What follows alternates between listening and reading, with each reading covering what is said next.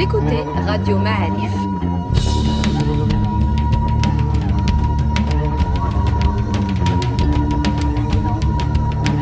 Le podcast Histoire.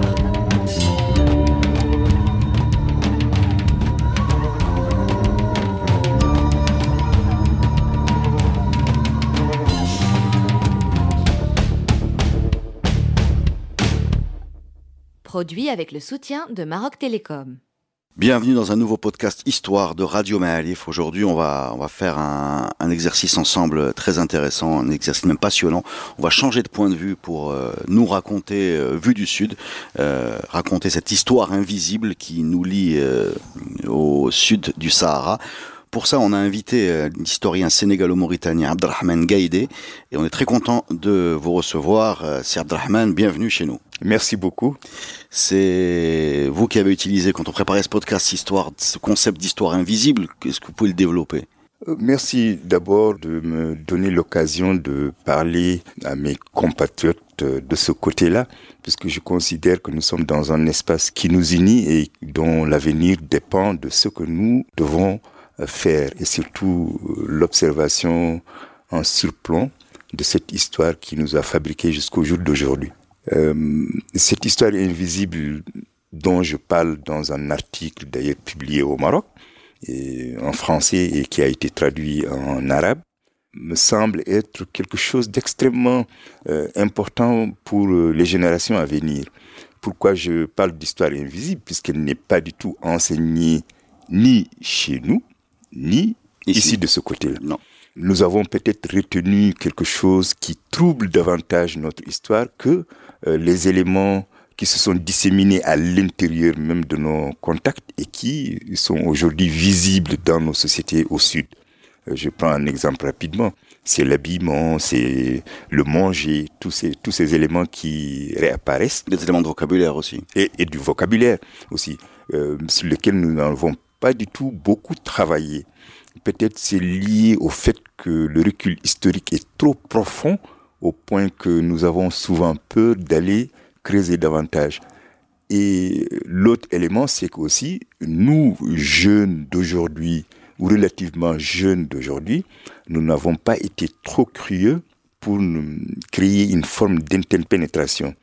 Nous avons considéré peut-être euh, le Sahara qui nous sépare comme étant une mer, une mer vide, alors que nous savons que nos ancêtres ont toujours traversé ces lieux et qui ont permis de maintenir des relations multiséculaires où il y a eu des métissages extrêmement importants qui ne sont pas du tout apparents aujourd'hui, puisque les gens ont disparu dans leur chromatisme ou bien ont disparu puisqu'il n'y a plus de signe extérieur qui permet de dire il est d'origine marocaine, il est d'origine sénégalaise ou mauritanienne.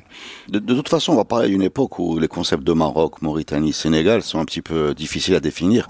En tout cas, enfin, on va parler, on va utiliser ces mots pour avoir une idée sur l'espace le, dont on parle comme on l'appelle aujourd'hui, mais c'est pas des concepts qui existaient. Non, justement, c'est pas des concepts qui existaient. C'est venu se superposer sur quelque chose.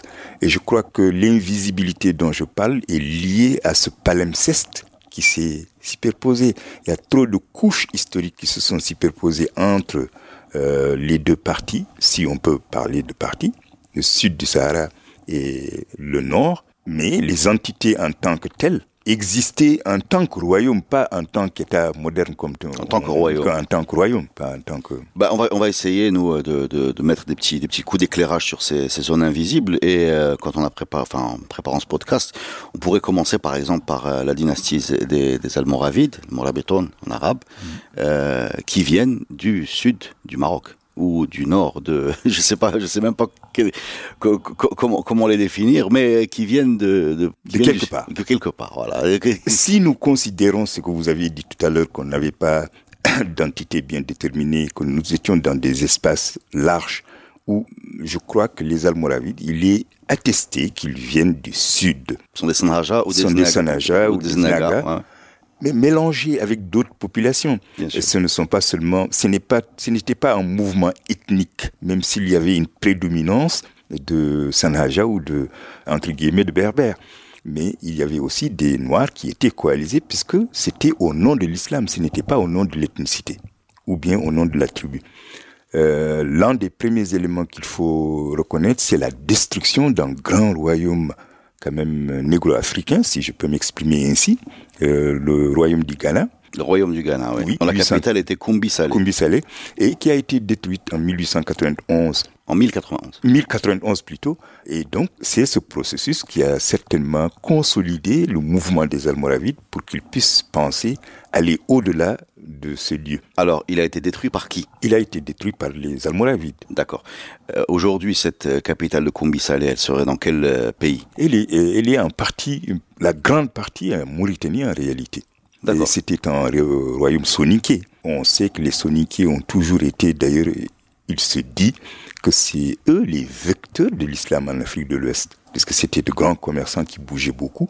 Et aujourd'hui, Koumbi Saleh se trouve dans la zone mauritanienne.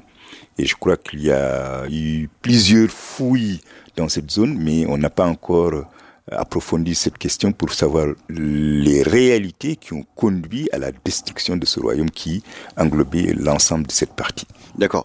En détruisant le, le, royaume, les, les Almoravides, enfin, c'est une sorte de colonisation en fait. On peut dire ça comme ça ou c'est un mauvais mot? Je crois que c'est un mauvais mot. Est-ce que ce n'est pas lié plutôt à une nouvelle idéologie récupérée par des individualités bien déterminées, l'idéologie de l'islam? Pour mettre en place une société sur la base de l'islam. Je crois que c'est, il faut qu'on considère, bon, je ne sais pas si c'est une colonisation, mais c'est une nouvelle pensée qui arrive, qui, qui s'impose, qui s'impose et qui, et qui s'étend et qui s'étend, euh, qui s'étend dans les dans les poches sociales, dans les poches territoriales, mais ce n'est, je ne pense pas qu'on puisse euh, toujours dire que c'est de la colonisation. C'est un apport.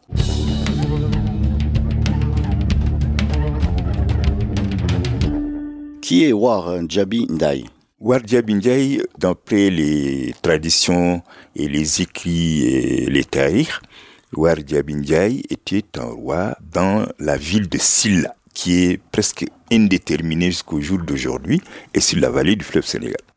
Et apparemment, War Ndiaye aurait participé avec un contingent pour accompagner les Almoravides dans leur conquête de l'Espagne. D'accord. Et cet événement est rappelé avec beaucoup d'honneur par ceux qui pensent que peut-être ça valorise un tout petit peu l'histoire de cette région-là. Ça valorise l'histoire de cette région-là, de savoir qu'elle a participé à la conquête de l'Andalousie. Mais c'est euh, c'est très important de voir que... Bien sûr. Bien sûr. Mais sachant que, que nous n'avions pas d'idée de, de la participation de, ni de Warren Jabindai, ni de son contingent dans cette affaire. Non. Bon, malheureusement, c'est ça aussi l'histoire. L'histoire, c'est chacun tire de son côté. Nous, de l'autre côté, on aimerait bien participer, certainement. C'est mm. peut-être lié à tout cela qu'on fait intervenir ce nom, qui revient en tout cas de manière régulière dans le processus de conquête euh, ouvert par les Almoravides. D'accord. Est-ce que les Almohades, la dynastie suivante, ont quelque chose de remarquable par rapport à leur rapport avec le Sud, par exemple? Oui, les Almohades, l'épisode le plus important peut-être c'est un épisode qui va dater de plus tard, je crois. Est-ce qu'ils ne sont pas à l'origine, euh, ils sont à l'origine de la naissance de cette relation particulière qui va aboutir peut-être plus tard, en 1591, à l'arrivée de ce Térudi qui viendra de Tombouctou? Oui, ça, on, on, va, on va parler justement. On arrive 1591, Ahmed Mansour euh, envoie un contingent euh, sadien géré par euh, Jodar, commandant militaire, et il part prendre Timbuktu. C'est comme ça qu'il faut le dire. Voilà. Donc c'est Ahmed Mansour qui va s'illustrer dans notre histoire par Ahmed Mansour Dahbi.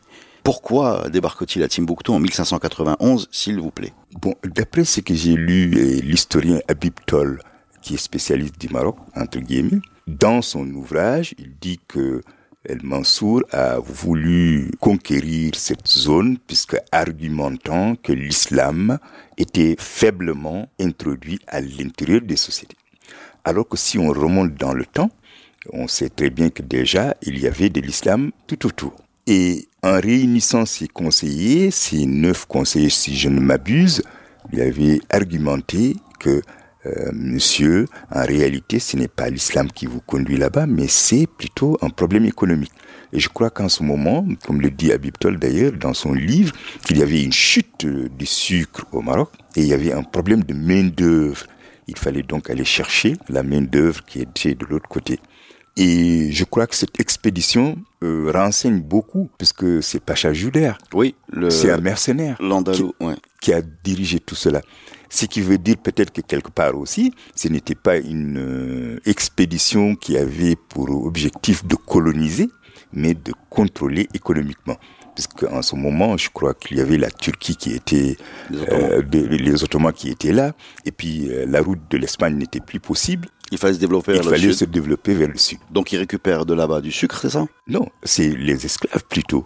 Ah, d'accord. Le sucre n'était pas du tout euh, cultivé là-bas. Le sucre ah, était cultivé au, au, Maroc. Alors je renvoie les, les, auditeurs à un podcast sur Ahmed Mansour Dahabi qui raconte comment il a modernisé la production de sucre et on découvre euh, avec euh, Abdrahman Ngaïdé qu'il est allé chercher de la main d'œuvre, donc des esclaves en fait. Et problème, problème, problème, euh, ces gens sont musulmans et donc d'un seul coup ça pose un, un problème idéologique puisqu'on ne peut pas, en tout cas pas facilement, en tout cas pas théoriquement, attaquer des frères musulmans.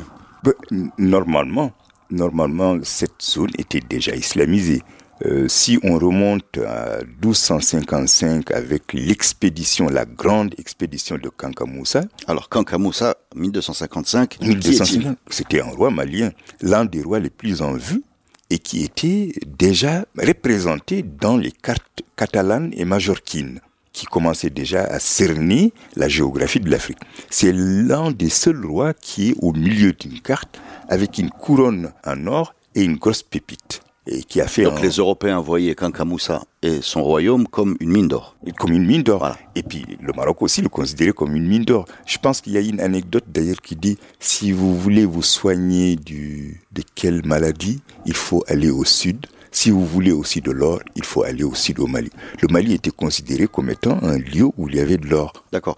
Donc quand Kamoussa prend beaucoup d'or et va en Égypte. Et va en Égypte et traverse toute, euh, toute cette partie. Un voyage de, comment on peut le traduire? Un voyage de tourisme, de diplomatie Moi, j'ai, à un moment donné, j'ai, je voulais même écrire sur ça, euh, parler de voyage tonitruant hmm. de Kankamoussa puisqu'il a dû certainement impressionner, puisqu'il est parti avec euh, des milliers de cavaliers, des milliers d'esclaves, et il avait des ânes chargés d'or. On parle de 90 kilos 90 kilos au point de faire chuter euh, le prix de l'or dans la Méditerranée. À ce moment-là, Kankamoussa n'est pas musulman, on est d'accord Ah si, il est musulman. D'accord, il est musulman. Oui, il était parti pour le pèlerinage à la mer. Ah d'accord, donc c'était ça. C'était pour le pèlerinage. D'accord. Donc 1255. Oui, et il arrive en Égypte, il rencontre les plus grands riches de l'Égypte qui lui ont prêté de l'argent pour continuer son chemin. Et arrivé, par exemple, euh, en Arabie, il a lancé une idée qu'il voulait ramener quelques descendants du prophète pour qu'il puisse renforcer la pratique de l'islam chez lui.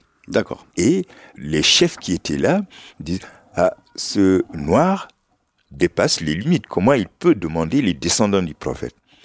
Il a insisté euh, tout d'un coup, on lui a dit, bon, vous pouvez peut-être chercher. Il a fait le tour des mosquées où il avait, il annonçait, tout celui qui veut me suivre au sud, il a même donné des prix. D'accord. Il a, il a recruté. Il a recruté. C'est un recrutement. C'est un recrutement. Mais ceux qui ont pris euh, les dettes aussi, il va les payer après. Parce que les enfants, les descendants de ceux qui lui ont prêté de l'argent vont revenir récupérer l'argent qui a été, euh, d'où une forme d'honnêteté peut-être quelque part. Mais c'est pour dire tout simplement que 1591-1255, il y a trois siècles quand même de... Il ne faut pas que les gens oublient qu'il y avait l'islam déjà. Parce que c'est avec son retour qu'il va construire les grandes mosquées. Avec justement ces, recrutés Ces recrutés qui vont essayer de diffuser l'islam dans la société, dans cette société. -là. Donc du coup, quand Ahmed Mansour arrive, enfin le, le, les soldats d'Ahmed Mansour arrivent en 1591, il trouve des musulmans. Ah ben il trouve des musulmans. Et je, je on a, enfin, Khadi nous a raconté dans un podcast qu'un grand cheikh de Timbuktu a été euh, ramené, je pense, de force à Marrakech pour rencontrer le, le, sultan et euh, qui a eu une espèce de joute verbale euh, un peu théologique et pour entre les deux. C'est bien ça? Ahmed Baba Timbuktu a été ramené ici puisque tout simplement la discussion tournait autour de est-ce qu'il est légitime d'esclavagiser des Noirs ou des individus qui sont déjà dans l'islam? Et Ahmad Baba Timbuktu était reconnu comme étant quand même un grand érudit et qui est venu discuter de cela. Et je crois que c'est pourquoi il a, il a été éloigné. il fallait le récupérer peut-être pour, je ne sais pas, peut-être c'est une hypothèse, pour que le bruit ne puisse pas courir au niveau de cette zone pour euh, contester l'arrivée de Mansour et des Marocains qui viennent euh, s'installer dans cette zone. Et il faut rappeler que euh, là, c'est l'empire Songhai, ce n'est plus l'empire du Mali en tant que tel, le grand empire de Kankamoussa. C'était l'empire Songhai, le dernier empire qui organisait toute cette zone qui a été détruite en 1591. Par euh, les Saadiens. Par les Saadiens. Et qui a fait qu'il y a une dispersion de population.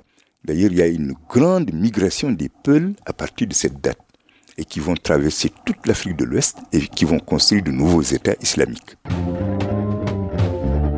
Pourquoi la destruction de l'Empire Sanghaï crée un mouvement de Peuls Mais les Peuls étaient, euh, comme d'habitude, c'est des, c'est des, c'est des nomades. Donc ils sont, ils sont plus victimes.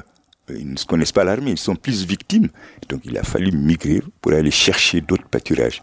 Et un personnage important hein, qui revient dans toute l'histoire de l'Afrique de l'Ouest, Koli qui a fait un grand mouvement. De Ça a bouleversé, en tout cas l'attaque de Mansour a bouleversé la démographie, mais a créé aussi de nouveaux États.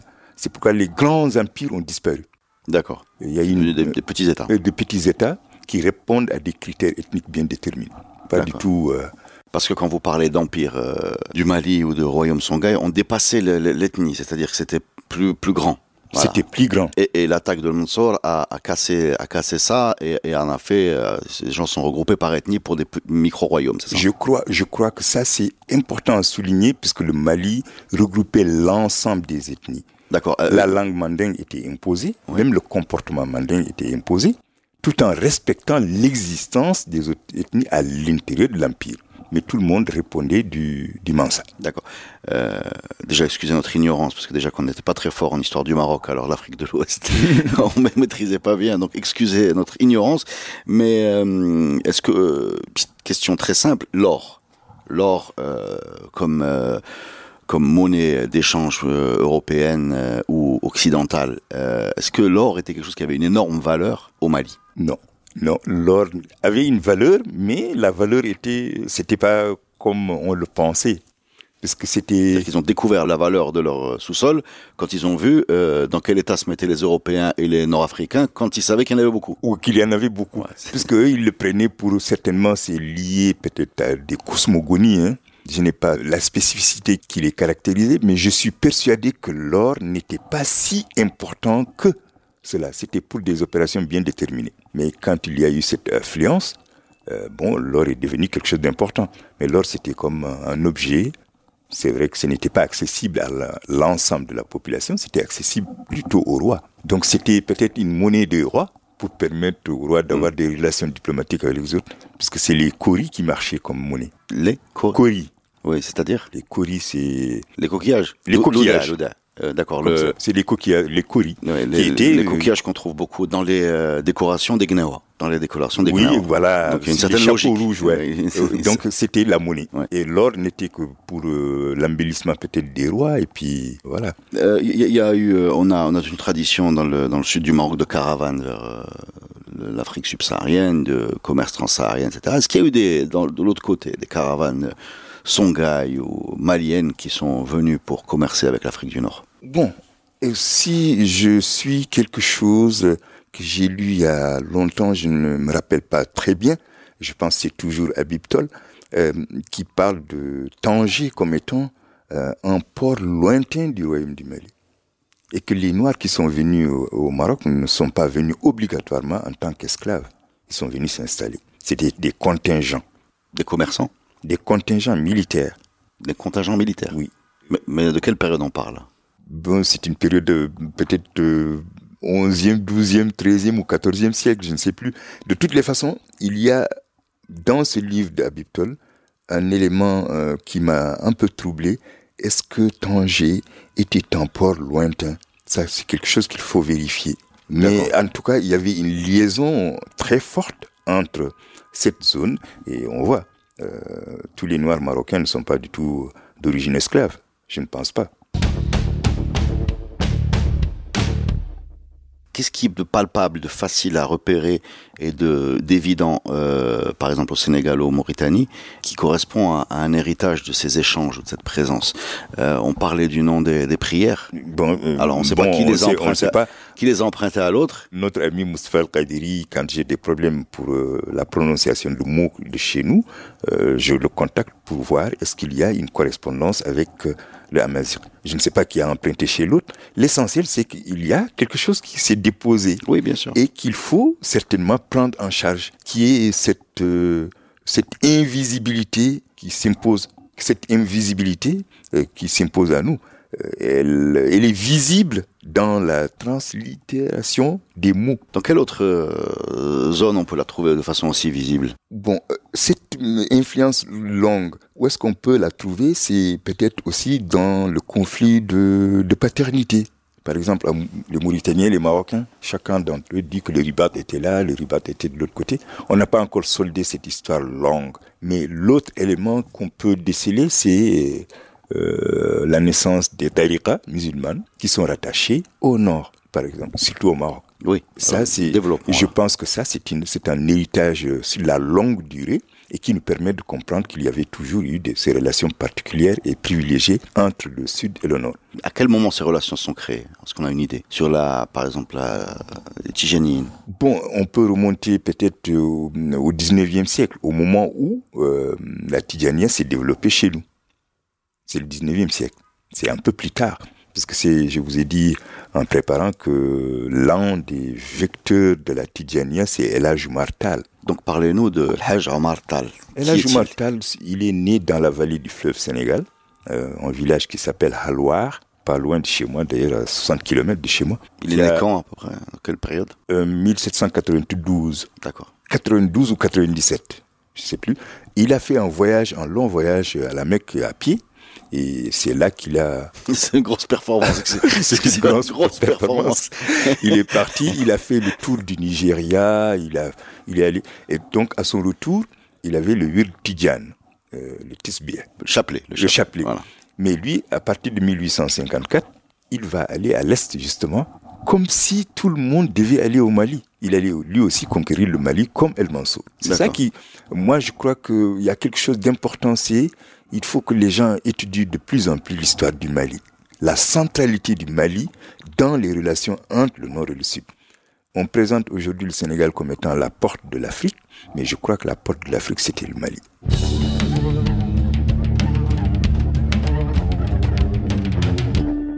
Il y a un chapitre qu'il faut qu'on ouvre, c'est le chapitre de l'esclavage. Donc, euh, on connaît tous le, commerce triangulaire avec euh, des bateaux euh, européens qui chargeaient, ceux qui peuvent aller à Dakar d'ailleurs, voient même à l'île de Gorée l'organisation concrète de cette déportation massive. Quel est le rôle des Marocains dans cette affaire? Les Marocains, on, va aller rapidement. Ouais, ouais. Bon, on peut y aller lentement. Hein. non, non, non. je, vais, je vais aller rapidement puisque je crois que le Maroc a joué un rôle très important, surtout dans la vente des chevaux puisque jusqu'au milieu du 19e siècle, les royaumes du Cayor, qui sont des royaumes wolofs, pour avoir un cheval pur sang, un cheval arabe, Fasu Narugur, ils disent, les wolofs disent Fasu, Fasu Narugur. Fas, c'est déjà Fès. Mm Narugur, Nar, c'est l'arabe. Gour, c'est l'homme. Pour avoir ça, il faut 10 esclaves jeunes. Pour un, pour un cheval Pour un cheval. Et le marché des, des chevaux, c'était ici. D'accord. Donc on avait un commerce de chevaux. Un commerce de chevaux, un échange avec les esclaves. Jusqu'au milieu du 19e siècle, c'est ce que je dis. C'était, c'est hier. Donc, réexpliquez-nous faso nar ou, alors faso. Faso. Faso. Faso, moi, euh, c'est le cheval hein? de l'arabe, mais l'homme. D'accord. Qui est égal à l'homme. Un pur sang, il faut 10 gaillards. Donc il y avait une sorte de troc où un cheval vaut 10 esclaves. Imaginez-vous des rois qui avaient 200 ou 2000 chevaux. Il y a des rois qui ont rassemblé 2000 chevaux, ce qui signifie combien d'individus D'accord, donc euh, ça veut dire qu'ils ont euh, livré 20 000 euh, esclaves. 20 000 esclaves, peut-être. Bon, les chiffres, il faut qu'on les évite. L'essentiel maintenant, c'est de comprendre que c'était un commerce. Malheureusement, moi j'ai l'habitude de le dire publiquement, que malheureusement l'être humain était une marchandise. Un certain type d'individu était une marchandise. Ah, une marchandise moins chère que le cheval. Moins cher que le cheval. le, le, taux est étonnant. Eh, donc, mais le rôle du Maroc, euh, est bien précis dedans, puisque je crois que le Maroc a beaucoup utilisé, surtout du côté euh, de la vallée du fleuve Sénégal, euh, les femmes. L'esclavage des femmes, peut-être, euh, qui étaient dans les harems. Il est attesté, peut-être, qu'il y a beaucoup de femmes qui viennent de la vallée du fleuve Sénégal, qui ont été installées ici, au Maroc et un peu partout, surtout au Maroc. Bah, à Marrakech, moi, j'étais étonné de voir ce palais. Je demande à qui appartenait ce palais. On m'a dit c'était un esclave, mais qui était important dans le dispositif et qui a été même régent quelque part. Donc, ce qui veut dire que il y avait quelque chose quand même, des relations très intimes entre ceux qui venaient et ceux qui les achetaient. Mais quand on parle d'esclaves, par exemple, c'est des esclaves qui sont, euh, j'ai envie de dire, kidnappés par des conquêtes militaires ou qui sont euh, vendu par les rois locaux ou comment ça marche? Vendu. Il ne faut même pas qu'on essaie de se cacher la face. Je vous ai dit que c'était un marché. Il fallait euh, une offre et une demande. Et donc c'était des guerres. Et l'argument principal de ces guerres, c'est l'islam et la djihad. C'était ça l'argument principal. Et tous les, que ce soit le commerce transsaharien, que ce soit le, commerce euh, triangulaire, l'islam a joué un rôle extrêmement important dans l'industrie de l'esclavage. Dans l'industrie de l'esclavage vis-à-vis de, de chez nous pas de l'industrie de l'esclavage vis-à-vis de l'Amérique. Non, vis-à-vis de chez nous. Parce que c'était un argument solide pour esclavagiser les autres, puisqu'il fallait les ramener à l'islam. Mais ce qui est paradoxal dans notre comportement, c'est que quand on t'intègre en tant que musulman, normalement, tu, tu n'es plus un esclave. Tu ne deviens plus esclave. Comment donc ce statut s'est perpétué en tant que qu'héritage sanguin? C'est ça le problème. Comment il devient un héritage ineffaçable, presque? C'est ça euh, notre grand problème. Le problème, ce n'est pas d'être capturé. Capturé, certes, transformé, mais on aurait dû accéder à cette liberté que prône l'islam, enfin les esclaves. J'ai une question sur ces esclaves euh, subsahariens euh, en Amérique, que ce soit du nord ou du sud ces esclaves ont donné lieu à une sorte d'industrie euh, du coton par exemple dans le sud des États-Unis, de la canne à sucre à Cuba, euh, des choses qui ont une sorte d'industrialisation de production avec une main d'œuvre euh, gratuite et qui comptait pas, donc on pouvait exploiter jusqu'à. Chez nous, ça n'a pas donné de, ça n'a pas donné ça. Quel type d'esclavage on avait? C'est un esclavage de proximité, c'est un esclavage de maison. C'est pas un esclavage. On a on n'a pas déployé des contingents dans des champs pour pour cueillir les, les, les oliviers. Enfin, j'ai du mal à voir euh, ces, esclaves. Est-ce que c'est euh, bon Je pensais à un esclavage de luxe. C'est un esclavage de luxe, voilà. Je crois, puisqu'il alimentait les harems. Il fallait choisir les belles femmes et elle alimentait aussi les harems par les belles femmes et les eunuques. Et vous avez parlé de l'armée. Donc c'est un esclavage vraiment de luxe, je crois. Euh, C'était l'aisance. Euh, donc c'est des domestiques. C'est des, domestiques. Des esclaves de maison. Domestiques. C'est ça. C'est pas, c'est pas rien à voir avec l'esclavage américain. Mais attention, moi sur ce plan, par exemple, je ne fais pas la différence. L'essentiel, c'est l'état de captivité entre guillemets qui est dans la tête. C'est la tête de l'individu. Je suis pas en train de ranger les, catastrophes, je suis en train d'essayer de les, comprendre. Ah non, non, non. Et de les expliquer. Non, je ne dis pas que vous classer. Mm. Euh, c'est moi-même qui, puisque je me, je suis aussi sur la base de ma société qui est esclavagiste, moi. Moi, les Halpoula, c'est des esclavagistes. Jusqu'au jour d'aujourd'hui, nous avons euh, des familles qui nous sont liées et qui réclament euh, leur origine esclave. D'accord. Jusqu'au jour d'aujourd'hui. Ce n'est pas spécifique. Là, c'est c'est une exportation ou importation, mais nous, à l'intérieur de nos sociétés, il y a des familles aujourd'hui. Moi, je connais, je travaille sur une association d'anciens esclaves de mon ethnie qui revendique sa place dans tous les villages aujourd'hui. C'est aujourd'hui qu'ils réapparaissent avec un nouveau discours. Donc, ce n'est pas spécifique euh, aux Amériques ou au Maroc, mais c'est un, c'est un cas général. Quand on parle de commerce transsaharien à travers les âges, euh, j'ai compris donc que l'Afrique du Nord allait chercher de l'or, aller chercher euh, des minerais, c'est bien ça? Des esclaves. Des esclaves. Euh, L'Afrique cherchait des chevaux, par exemple. Quoi d'autre? La plupart du temps, je pense que c'était ça. Et malheureusement, les chevaux euh, étaient plutôt pour renforcer les guerres et renflouer peut-être l'économie esclavagiste. C'est ça qui est un peu triste. Mais c'est jusqu'aux dernières années, par exemple, moi, jusqu'à il y a 40 ans, il y a 40 ans de cela, chez nous, il faut toujours qu'il y ait un cheval à l'intérieur d'une famille. c'était presque, le cheval est considéré comme quelque chose de, sacré. Et c'est normal. C'est maintenant que je comprends pourquoi c'était sacré. C'est acheté quand même avec des êtres humains. Mais le cheval est très bien entretenu de manière, euh, il est plus entretenu qu'un individu. Vous allez au Cameroun, euh, il passe avant la femme chez les milieux Peul. Parce que je crois que nous, nous n'avons pas été très bien influencés par les Arabes. Ce sont les Camerounais et les Nigérians qui ont été sérieusement influencés puisqu'ils ont créé des Émirats. Chez nous, il n'y avait pas d'Émirats. Qu'est-ce qu'on appelle un Émirat alors? Bien, Comme les Émirats arabes, euh, réunissant avec toute la structure des Émirats et qui prend la hiérarchie comme euh, chez les Arabes. Hein. Mais chez nous, ça, ça n'a pas existé. Nous, nous avons connu des républiques théocratiques. C'est-à-dire basées sur la religion Ba- Basées sur la religion. Comme des Aouïas. Oui, comme des Aouïas. Mais ce n'est pas... euh, bon, cette influence, elle reste peut-être euh, maintenant à la surface de la chose, mais elle est toujours là. Moi, personnellement, je crois que je suis influencé par le Maroc depuis très longtemps, depuis l'âge de 12 ans, où je devais visiter le Maroc pour la première fois, 73, 74. Donc, euh, il y a quelque chose, cette image qu'on a. Aujourd'hui encore, c'est plus important, puisque depuis ce matin, je correspondais avec des gens au Sénégal. On a une grande image du Maroc jusqu'au jour d'aujourd'hui, malgré cette histoire qui s'est passée.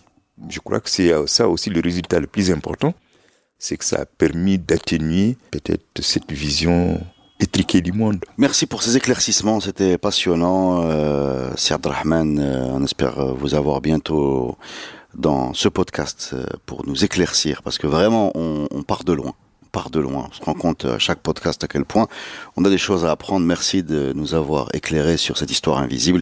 Merci à vous aussi. Merci et à la semaine prochaine pour un nouveau podcast Histoire sur Radio Malif.